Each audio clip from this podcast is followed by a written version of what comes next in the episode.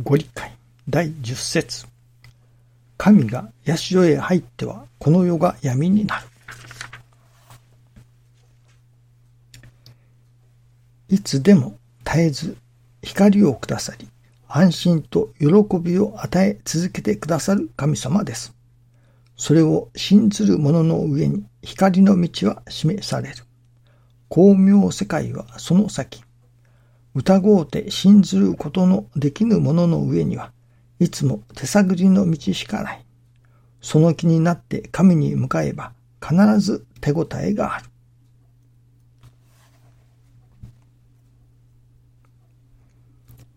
その気になって神に向かえば必ず手応えがあると。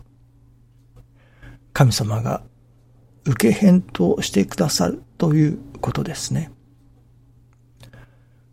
これがどこそこでもあるかというとそれはわかりません。少なくとも師匠大坪総一郎氏のもとで信心の稽古をさせていただけばそうだというのです。ここに師匠がそうおっしゃってあるのですから、そのことを保証してくださってあるといただくべきだと思いますね。ここ数日の成り行きの中から、また昨日のお話の中からでも、どうも神様がそれこそお金を使うように、ご神徳も使えと使うて減らぬ金百両と言われますけれども、そういういわゆるご神徳。ご神徳をお金は使ったら減るものかもしれません。ご神徳をいただくと使っても使ってもお金は減らな減らない。お金をいただけると。ご神徳は使えば減るのか。ご神徳もまあ1万円とか10万円とかその量があって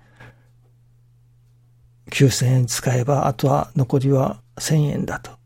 ご神徳も使えば減るものなのか。どうもそうではないようですね。その前の日に家内がお風呂でその何ですか、金色のお湯がそこから湧いてきているというようなお知らせをいただいたと。まさに天地金の神様のお得の中に浸っておる。その泉のごとく金色のお湯が湧いてくるというのでしょうかね。してみると、ご神徳というものは減るものではないと。どれほど使ったからご神徳が減ったと。もう神徳が減るから神徳を使うのはやめようということではないようですね。こんこんと湧き出てくるもの。使えば使うほどにまた出てくるもの。それがご神徳というものであるような感じですね。神様はそれを使えとおっしゃってある。そんな感じがするのですね。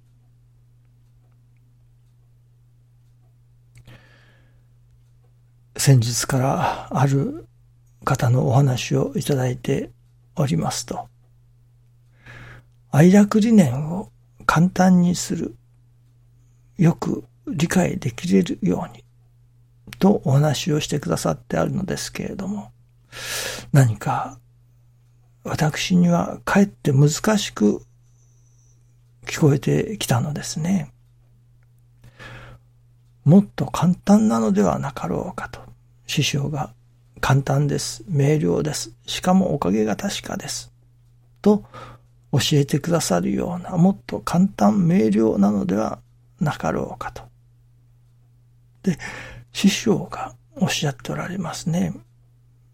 私は一切が神様の恩事柄だと悟ったと。もうここに集約されるのではないでしょうかね。簡単といえばこれほど簡単なことはないと思いますね。私どもの身の上に起きてくる一切の事柄、それは神様の恩働きなのだと。神様が私どもの真の助かり、幸せを願って起こしてくださる神様のお働きなのだと。私どもの身の上に起こってくる様々な事柄は、それは天地金の神様のお働きだ。と悟られたわけですね。そう師匠が悟ってくださったのですから、私どももまた、そういただいていく。もうそれだけで良いのではないでしょうかね。そしてそこで何をするかというと、その起こってくる出来事の中で、師匠が天の心、地の心、日月の心を稽古していかれた。いや、神様が稽古させなさったという感じですね。しかもそれは、すべての天の心、地の心、日月の心ではないと釘を刺しておられますね。人間が、生身を持つ人間がこの世で助かっていくことのための天の心であり、地の心であり、日月の心だと。その天の心のすべて、日月の心、地の心のそのすべてではない。人間が、生身の人間が助かっていくことにおいての天の心、地の心、日月の心を行じていけばよいのだ。身につけていけばよいのだということなのですね。では、どういう心を身につけていけばよいのかというのを師匠は、それこそ十数年にわたって、いや、それ以上かもしれませんね。残されているものが十数年ですから、解き続けられたわけですね。ですから、そこに私どもの身の上に起こってきていることは神様のお働きだ。それは人間として身につけるべき心を神様が身につけさせよう。幸せになるように。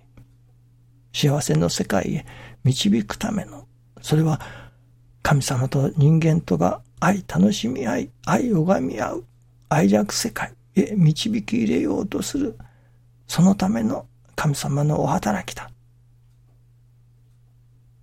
と、もう、それだけで良いのではないでしょうかね。そのことをいかに信じられ、行じられるか、ということではないでしょうかね。そこに神様のさらなるお働きが起こってくる。それが師匠の徳の中に、教祖金光大臣様、天地金の神様、師匠大坪総一郎氏の徳の中に、新人の稽古をさせていただいているからですね。